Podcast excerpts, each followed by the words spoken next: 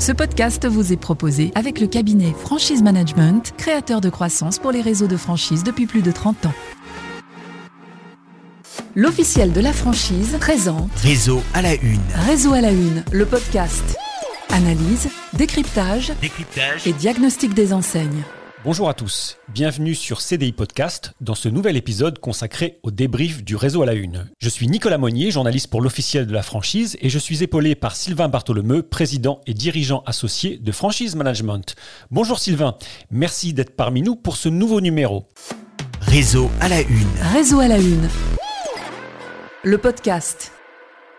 Sylvain, avec votre cabinet Franchise Management, vous nous aidez tous les mois pour notre magazine à passer au crible le DIP et le contrat d'une enseigne qui accepte de nous confier l'ensemble de ses documents juridiques. Vous nous communiquez un diagnostic performance réseau, indice créé pour mesurer le niveau de maîtrise du métier de franchiseur. 50 points de contrôle concernant la partie juridique que nous étudions dans notre rubrique et que nous débriefons aujourd'hui avec vous. Pour ce nouveau numéro, j'ai le plaisir d'accueillir Olivier Mermuise, directeur général de l'enseigne Cavavin. Bonjour Olivier, merci de nous avoir rejoints. Euh, pour, com- pour commencer, Sylvain, pouvez-vous nous expliquer un peu quelle est la notation de l'enseigne Cavavin et quels sont les points forts qui ressortent des différents documents juridiques? Alors, on a une évaluation euh, moyenne qui est à 64% sur le DIP et le contrat, euh, avec une très bonne conformité juridique, hein, il faut le dire. Donc, c'est le principal point fort sur euh, le DIP, donc sur l'information précontractuelle et sur le contrat. Si on regarde uniquement les aspects euh, juridiques, euh, on est, euh, on est quasiment complètement aligné, donc il n'y a pas de, pas de gros sujets. Euh, il y a plus des sujets qu'on va pouvoir traiter ensemble d'adéquation entre la documentation et puis euh, euh, on va dire la marque aujourd'hui et sa stature sur le marché euh, qu'il faudra travailler. Mais donc s'il y a un point positif à prendre en considération, c'est qu'on a des documents qui sont, euh, qui sont conformes. Euh, Dans votre analyse, Sylvain, et vous avez commencé à en, parler, vous précisez que l'ensemble documentaire manque quand même un peu de précision. Je pense, c'est pas nouveau, mais euh, euh, sur l'état local du marché, sur les comptes sociaux 2021, etc. Vous me confirmez Oui. cela? Oui, tout à fait. En fait, euh, encore, quand je parlais de conformité juridique, c'est qu'en fait, toutes les briques sont présentes. Mais après, on sait très bien que les briques doivent évoluer et qu'elles peuvent avoir plus ou moins d'importance en fonction de périodes. Euh, et actuellement, c'est vrai que l'état général du marché, on est très sensible parce qu'on sait, euh, j'apprends rien à personne en disant ça, que les marchés ont été très fortement impactés, euh, positivement ou négativement, euh, par la crise Covid notamment, et puis le contexte actuel qu'on vit, et que donc il faut être relativement précautionneux et on va dire attentif euh, à actualiser les états de, de marché et à mettre les précautions de rigueur. Donc c'est vrai que quand euh, on regarde le DIP aujourd'hui, on se dit attention, euh, il est important de mettre à jour euh, l'état général de marché parce que euh, euh, si on a des données qui datent d'avant Covid, soit il faut prendre de la distance par rapport à ces données-là, ou soit les actualiser pour permettre aux candidats à la franchise d'avoir vraiment les informations nécessaires et puis actualisées. D'accord. Olivier, je vais vous demander de, réagir un peu à cette analyse. Quel est votre sentiment, tout d'abord? Alors, l'état du marché, je rejoins évidemment ce que dit Sylvain, mais nous, il faut savoir qu'il est complété par euh, une analyse euh, avec beaucoup d'outils qui nous permettent vraiment de donner le potentiel emplacement par emplacement. C'est-à-dire que quand on va euh, cibler une ville, on va vraiment choisir la rue qui convient par rapport à notre métier, et à partir de là, on va refaire l'analyse du potentiel rue par rue. Euh, il est assez courant d'avoir un franchisé potentiel qui veut qu'on lui compare trois rues dans la même ville. On va lui faire la comparaison des trois rues dans la même ville. On va aller sur place avec lui pour vraiment voir du point de vue euh, commerce, du point de vue euh, compatibilité avec les commerçants alentours, du point de vue parking, quel est le meilleur emplacement pour lui. Et en fonction du profil du franchisé par rapport à la clientèle, parce que ça c'est important, hein. les gens disent toujours c'est emplacement, emplacement, emplacement. Pour moi c'est quand même évidemment l'emplacement, mais le meilleur profil par rapport à la clientèle de l'emplacement. Et on ne va pas mettre quelqu'un dans le 16e euh, qu'on mettrait à Nanterre et vice-versa. Mhm. Donc nous, en fait, on a des outils d'accompagnement pour qualifier le potentiel sur le marché local. Et on a des outils d'analyse de, trafic également pour voir euh, sur toute une année, 12 mois roulants, euh, quels sont les, les- les moments de, de trafic. Donc là, après, on, on travaille les, horaires d'ouverture, on travaille même, si on veut, les vacances du franchisé un an à l'avance. Mhm. Donc tout ça, on ne le met pas, et je suis d'accord avec Sylvain, on ne le met pas dans, le DIP et on ne le met pas euh, ailleurs non plus dans le contrat. Mais par contre, on le qualifie projet par projet avec chaque prospect. D'accord. J'ai l'impression, Sylvain, que c'est une tendance aujourd'hui. Euh, euh, l'enseigne donne une partie visible et euh, ensuite, quand l'évolution se fait avec le, candidat, il y a d'autres documents qui, qui, entrent en ligne de compte. C'est votre sentiment aussi? Oui, oui, c'est le sentiment. Alors après, ce qui est toujours important, c'est de se dire, quand les choses sont bien structurées, bien organisées, c'est plus simple parce qu'on oublie moins de choses. Et euh, il faut aussi se dire, c'est que la loi Doubin, c'est l'élément légal, euh, alors perçu par certains réseaux comme une contrainte, mais de plus en plus perçu par les réseaux comme une opportunité, parce que ça permet la décision en connaissance de cause, mais en tout cas, c'est notre terrain de jeu. Donc cette information précontractuelle, euh, elle est caractérisée par le DIP, elle peut être caractérisée par d'autres documents qui, sont, qui vont relever de l'information précontractuelle.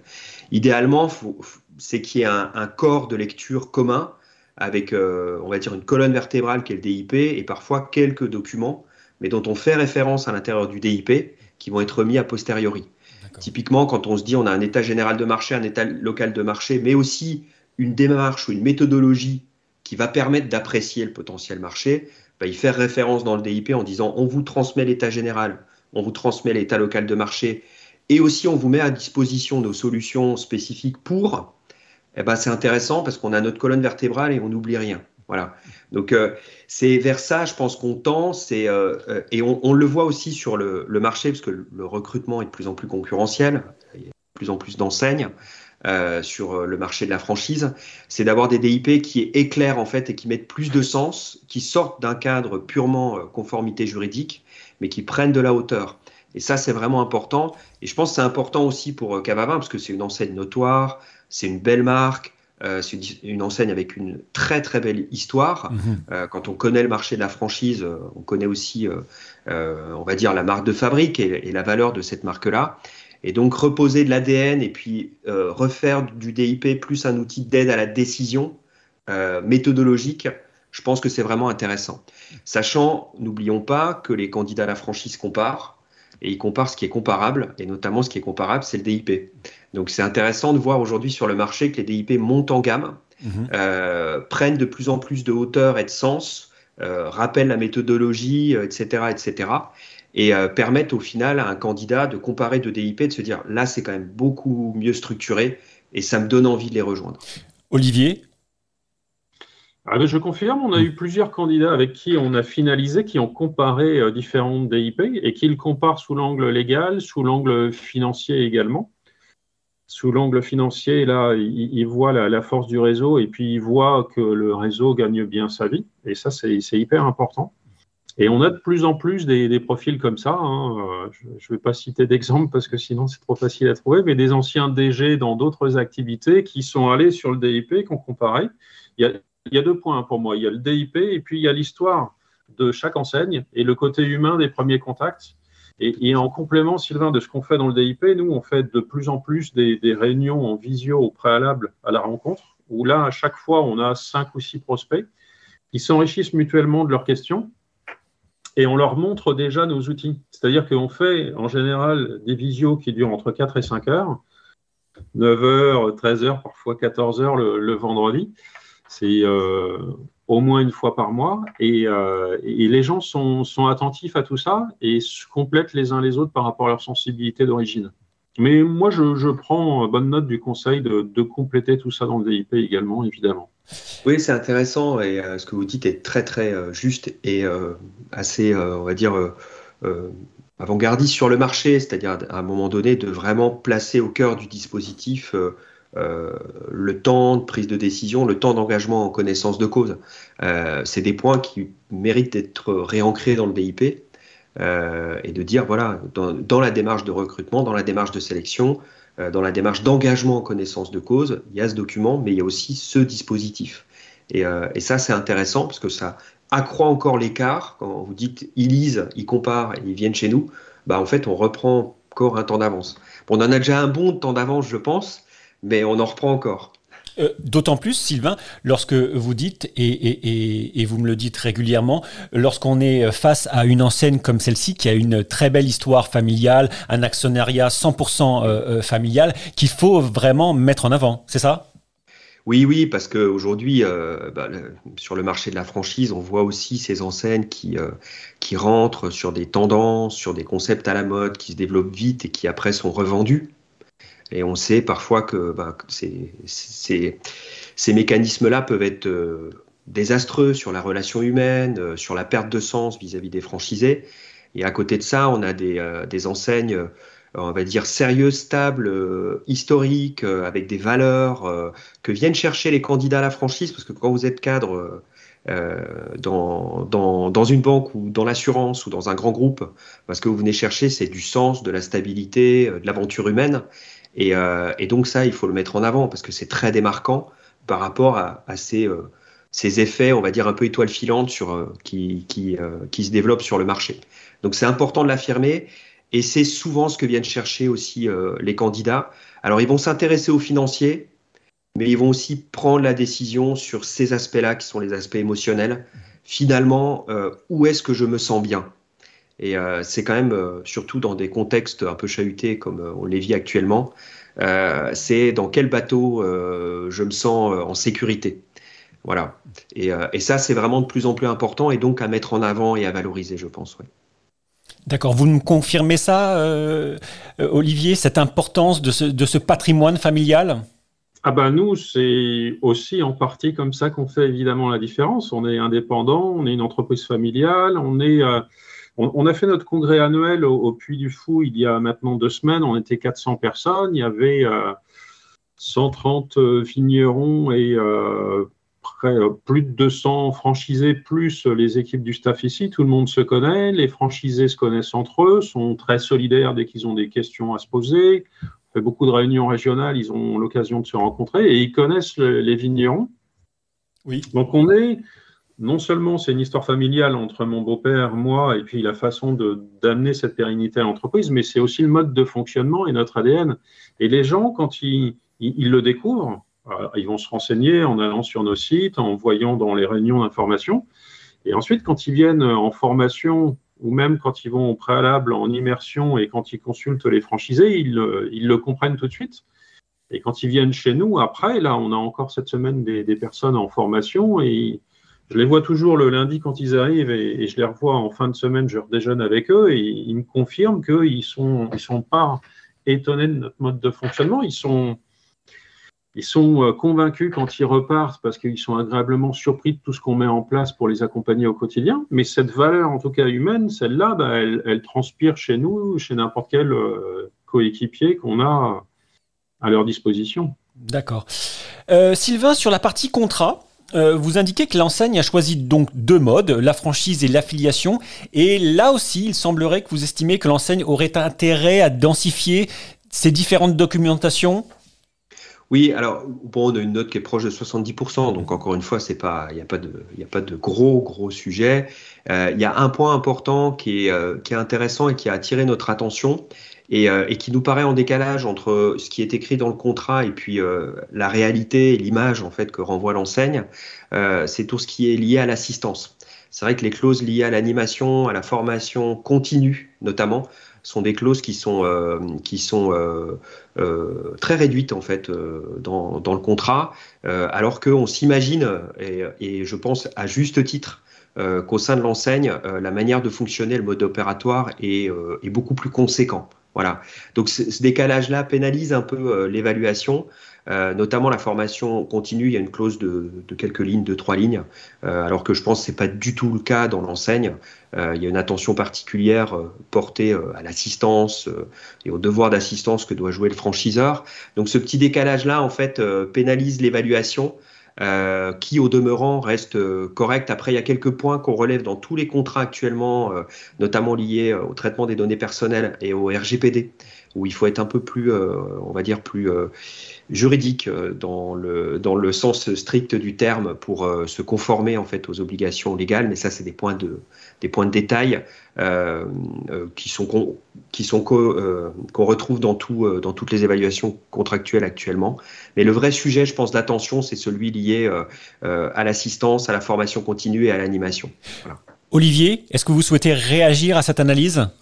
Euh, mais je, confirme ce que dit Sylvain et je pense qu'on est un petit peu en décalage. Il faut vraiment qu'on rafraîchisse un peu nos, DIP par rapport à tout ça parce que on fait de la formation continue, on est euh, Calliope et euh, on met tout en place pour bien former nos franchisés quand ils nous rejoignent. Et on a un niveau de formation qui est très professionnel par rapport à ce qui se pratique dans, le métier. C'est-à-dire qu'en une semaine sur la partie formation sur le, le vin, la partie technique, c'est l'équivalent d'un W73 qui est une énorme référence sur le marché français et ce que les gens acquièrent avec euh, déjà beaucoup de pratiques au préalable. On a un book de 200 pages hein, qui doivent d'abord euh, bien potasser avant de commencer leur formation. On a de la formation continue ensuite avec des experts qui vont les former sur euh, différentes typicités de vin, sur des champagnes, sur des spiritueux. On a des forums internes on a un forum interne avec euh, toute l'actualité au quotidien et la vie du réseau. Donc, euh, dès qu'on ouvre une nouvelle cave, il y a une vidéo présentant le nouveau collègue qui vient d'ouvrir, peut-être à Oloron par exemple. Donc, la, vie, elle est aussi faite par des outils qui sont humains, avec beaucoup d'interactions. Et puis, le forum qu'on met à disposition de nos franchisés, chacun peut exprimer ce qu'il veut, il n'y a aucune censure. Donc, euh, c'est vrai que ça, on ne le décrit pas dans le DIP. Et c'est vrai que c'est un avantage et que ça traduit encore plus ce mode de fonctionnement sans tabou, familial et en parfaite transparence. Euh, et, là, je rejoins Sylvain et je pense que c'est bah, impératif de passer la fin d'année à mettre à jour notre DIP pour euh, qu'il soit bien carré sur le début d'année. D'habitude, on le met à jour avec tout ce qui, les, petits détails ou voir la partie euh, financière, mais là, il faut vraiment qu'on réexplique un peu plus tout ce qu'on pratique au quotidien. J'ai allé parfois un peu vite, peut-être, sur certains sujets, le, le juridique n'a pas suivi. Justement, euh, euh, Sylvain, quand on, quand on, quand on écoute ce que met en place l'enseigne, la, toutes ces, entre guillemets, ces réussites, on, souhaiterait qu'elle mette en avant tout ça dans, dans, ces différents documents. C'est ce que vous me dites régulièrement sur des, des belles enseignes comme, comme celle-ci, qui manquent un peu de, de, de, de densification sur ces parties qui font ses succès aussi on, pourrait, on pourrait faire un peu de psychologie du franchiseur et se dire que parfois on a des franchiseurs qui ont un vrai savoir-faire mais qui sont un peu discrets. on pourrait ah dire ça. Quand on avance vite, c'est souvent le cas. Hein. Euh, c'est l'adéquation aussi entre la, retranscription de tout ça par rapport aux sensibilités de chacun. Et c'est vrai qu'on le vit au quotidien, mais on oublie suffisamment l'expliquer. C'est ça, et en fait, c'est un, sujet plutôt d'affirmation parfois. Euh, euh, on, est plus en inconfort quand on se retrouve sur des, euh, des diagnostics à faire où on sait qu'il n'y a pas un savoir-faire conséquent, on va dire, du franchiseur. là, on est dans le cas inverse. on, a, on sait qu'il y a un savoir-faire, mais on peut parfois oublier de le faire savoir complètement. Voilà. Mmh. Et, c'est là où, en alignant, bah, en fait, on reprend un avantage euh, je pense, sur le marché. Et, euh, et puis, euh, on reprend conscience des arguments qu'on a à faire valoir vis-à-vis de nos candidats et puis de notre force de franchiseur vis-à-vis de notre réseau. Donc, c'est intéressant souvent de se dire que bah, les outils juridiques restent un, un, élément visible de l'iceberg, mais que parfois c'est un bon reflet aussi de comment on doit se réaligner euh, sur le plan euh, du développement, de l'animation, du management et des arguments commerciaux à faire valoir. Mhm. D'autant plus quand une enseigne comme celle-ci monte régulièrement en puissance, c'est ça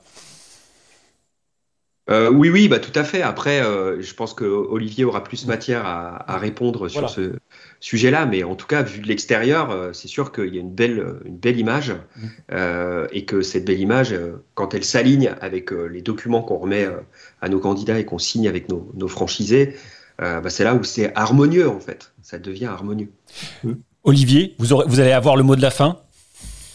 Ben, euh, en, synthèse de ce qu'on vient de se dire, c'est vrai que moi, j'ai rejoint mon beau-père en, 2016 pour, euh, pour lui succéder. On a eu une croissance de chiffre d'affaires de l'activité franchiseur de 50% en 5 ans sur un marché qui était pourtant pas porteur. Hein. Notre profession, elle est plutôt à, plus 2 les, les, années normales. Et, euh, et, tout ça, je pense que euh, de l'intérieur, on le vit beaucoup et tous mes franchisés me le disent, on a beaucoup professionnalisé les choses. C'est-à-dire qu'on a beaucoup structuré, on est accompagné par des agences de communication, on fait beaucoup de choses, les équipes, je les ai consolidées et renforcées. Et on, on avance, mais on prend peut-être pas assez le temps de le dire parce qu'on prend pas le temps de se poser, parce qu'au quotidien, on, on, gère une multitude de choses qui nous font grandir. Et après, bah, pour nous, c'est acquis, mais on oublie de, de dire de où on vient et, où on va. Les gens de l'intérieur le savent, mais euh, je conçois qu'on le dit peut-être pas suffisamment bien pour l'extérieur. D'accord, ok. Eh bien, ça sera le mot de la fin de mon côté. Messieurs, je vous remercie. Merci, Merci. à vous. Merci. On se retrouve très bientôt pour le prochain épisode dédié cette fois-ci à l'enseigne Babychou Service. En attendant, vous pouvez retrouver tous nos podcasts directement sur notre plateforme CDI Podcast, mais aussi sur toutes les plateformes de streaming. À bientôt. Réseau à la une. Réseau à la une. Le podcast. Ce podcast vous a été proposé avec le cabinet Franchise Management, créateur de croissance pour les réseaux de franchise depuis plus de 30 ans.